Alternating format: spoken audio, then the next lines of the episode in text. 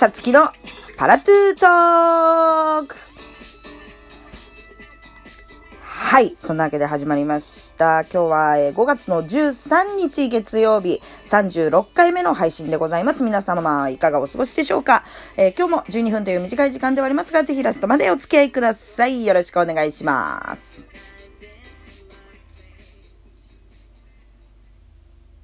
そんなわけで始まりましたよ。えー令和2発目でございますね。そしてゴールデンウィーク明け。うん、どうですかね、皆さん。ぐったりしてる人も出てきてるんじゃない？もしかしたら。10連休がっつりお休みが取れた人はね、結構しんどいですよね、多分今。大丈夫かな ?5 月病って言葉あるぐらいですからね。ちょっと元気に日々を送っていただきたい。えーまあ私はゴールデンウィークを別に連休という形では過ごしていないので大して変わってないですね。まあ相変わらずなんだかんだ元気ですよ。うん。あの前回こうね令和一発目そしてまあ平成の終わりにかけてん平成の終わりから令和にかけてあのたくさんいい舞台を見に行かせてもらっているという話をしましたがもうね12分の中には収まりきらなかった1個だけね今日忘れないうちに話そうと思って。あの5月の5日、まあ、子供の日ですね。に東京タワーに行ったんですよ。久しぶりに行った。なんか生まれも育ちも東京の割には逆に近すぎてそんなにあえて行ったことがなかったんですけど東京タワー。なんかね人生でトータル何回行ってんだろう私。片手で足りるぐらいかな。あのちゃんと訪問したのって。しかも上にさ展望台っていうの？上に上がったのは1回だけですからね。そんなもんなんですよね意外と。いつでも行けるかと思うからなのか。あとね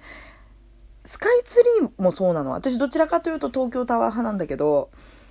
うーんああいうのってねそこの中に入っちゃうより引きの絵で見た方が絶対綺麗って思うタイプなんですよ。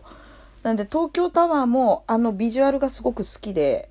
こう車とかでね移動したりとかそれこそ近く歩いてる時にこう引きで見れる全体の感じは大好きなんだけどね。そう。まあ5月5日も上には登ってません。うん。相変わらずね。で何しに行ったかというと東京タワーでここから約1年ですね毎日行われているワンピースタワーという、まあ、あのもう大人気の皆さんご存知のワンピースのアニメですよ。あれが、まあ、いろんなね、ものがあるの。例えばその中のキャラクターの3時のレストランとか、まあオリジナルグッズを売っているブースがあったりとか、展示があったりとかってあるんですけど、その中でこの1年やっているワンピースタワーショー。まあなんていうのかな。舞台でもなく、まあライブショーですね。1回が20分ぐらいなんですけど、それでまあ役者の方々がこのワンピースのキャラクターに扮して、えーライブショーを行うというものをやっているんですが、そちらに、えーちょっと遊びに行かせてもらいました。うん。実はね、私はワンピースの知識って本当にマイナス値で、こんだけ人気でこんだけ長い歴史があるのに、ちゃんと見たことないんですよ。本当申し訳ない。そう、あの、キャラクターとか見たらね、あ、ワンピースのキャラクターだなっていうことは認識するものはありますよ。あの、チョッパーとか、トナカイさんそう、とかわかるんだけど、ストーリーが全くわからないのと、うーん、なんかシリーズ的にいっぱいあるわけでしょ？もちろん長く続いてるから。なんか、なんかその辺が全くわかんないまんま行っちゃったんですけど、なんで行ったかっていうと、私が、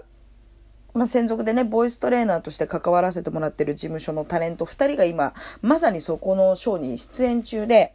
えー、1人が3時っていう役。今3時っていうさ、つって役の掘り下げようと思ったけど無理だったからやめたわ。えー、3時役で、えー長野正史。そしてシーザー・クラウンの役で、えー、海老名義光という2人が、えー頑張っているんですけれども、その2人をちょっとね、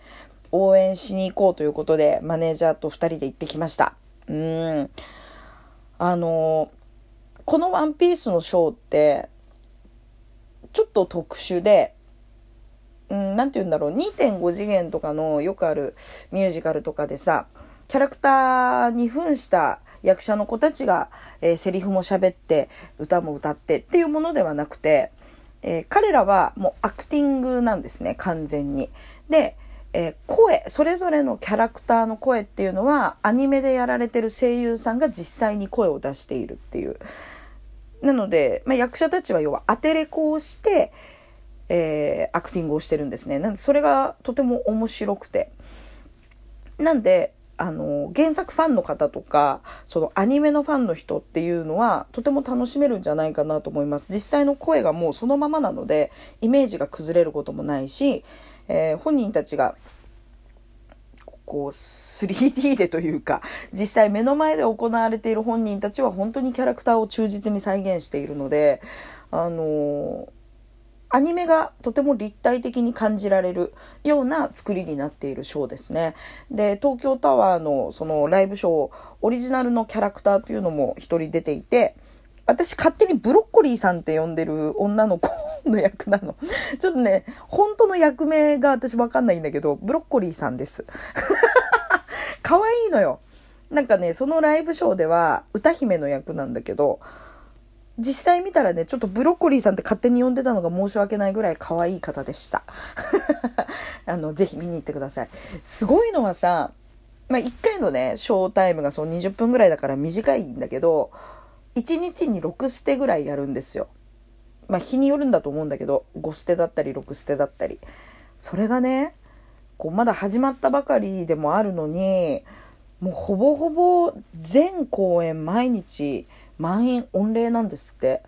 で私たちが行った5月5日、まあ、ゴールデンウィーク中っていうのもあるし子供の日っていうのもあったと思うんですけど本当にもう昼過ぎ午後行った段階で夜の会までいっぱいみたいな。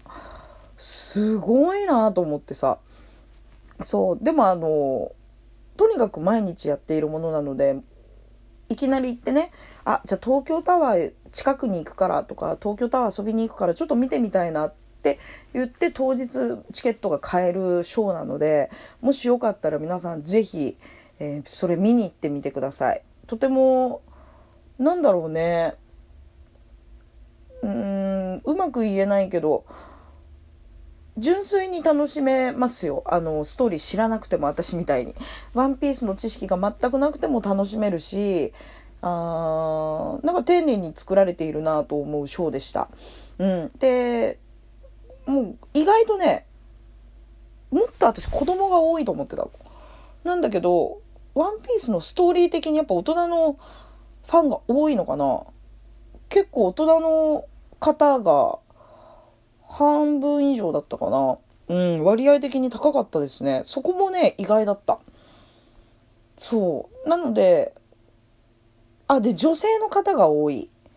まあ、出ている役者陣たちがね、キャラクター的にも、やっぱ男性が多いというのもあるのかもしれないんですけど、女性のファンの方がとても多くて、しかももう本当にもその役者のファンだったりもするわけ。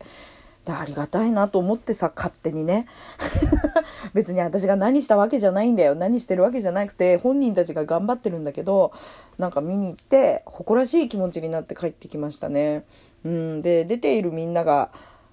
まあ、絶対体力的にも大変だと思うんですよ。1年間毎日だし、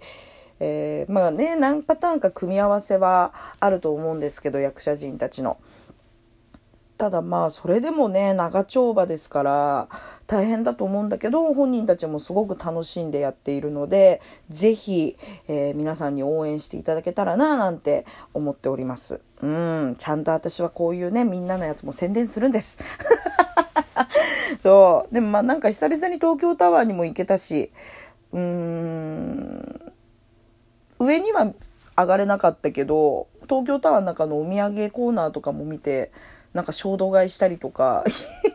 勝手に売ってるぬいぐるみにときめいたりとかして帰ってきて、なんかちゃんと楽しんで帰ってきたので